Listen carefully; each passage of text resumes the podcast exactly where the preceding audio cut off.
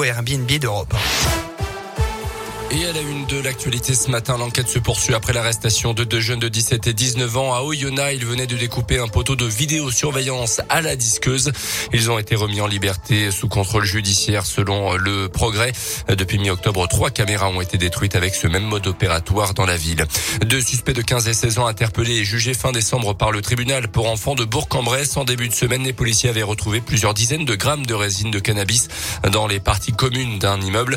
Les deux jeunes ont reconnu avoir été à l'origine de ce petit trafic. Le plus âgé a été placé en détention provisoire. Aller plus loin et plus vite sur la réduction des déplacements en voiture, c'est ce que demandent trois associations dans une lettre adressée aux élus de l'agglomération burgienne.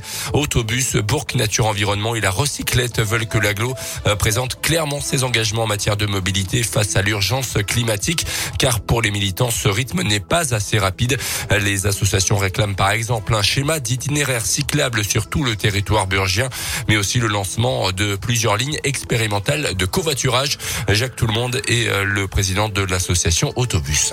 Le covoiturage, il faut faire en sorte qu'il y ait un vrai choix entre conduire sa voiture ou monter comme covoitureur dans la voiture de quelqu'un d'autre. Pour ça, il y a une solution qui marche, c'est la ligne de covoiturage. C'est comme une ligne de car, il y a des arrêts, on va à l'arrêt, on attend cinq minutes jusqu'à ce qu'il y ait une voiture qui passe et qui vous prenne. Il y a une cinquantaine de lignes en France. Bourg est très en sur ce terrain-là. Justement, ces lignes de covoiturage expérimentales, c'est pour bientôt. Isabelle Mestre est la vice-présidente en charge des mobilités et des transports à l'agglomération de Bourg-en-Bresse. Nous lancerons euh, sur le premier semestre 2022 une ou deux lignes euh, expérimentales de covoiturage. Nous travaillons avec Keolis depuis maintenant plusieurs mois pour arriver à développer en expérimentation des lignes de covoiturage qui vont nous servir à avoir euh, des mesures assez fines hein, pour que dans le renouvellement de la délégation de services publics, dans deux ans, eh bien, on puisse développer un véritable service de covoiturage sur l'ensemble des 74 communes. C'est des choses qui sont également au travail.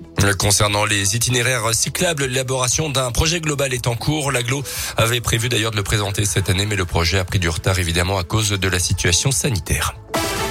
Dans l'actu également, la situation sanitaire, justement, on en parlait, elle est toujours aussi inquiétante. En France, 49 000 nouveaux cas sur les dernières 24 heures. Au moins 13 cas du variant Omicron auraient été détectés pour l'instant dans le pays. Le gouvernement euh, demande désormais aux voyageurs vaccinés ou non en provenance d'un pays en dehors de l'Union européenne de fournir un test négatif de moins de 48 heures à leur descente de l'avion.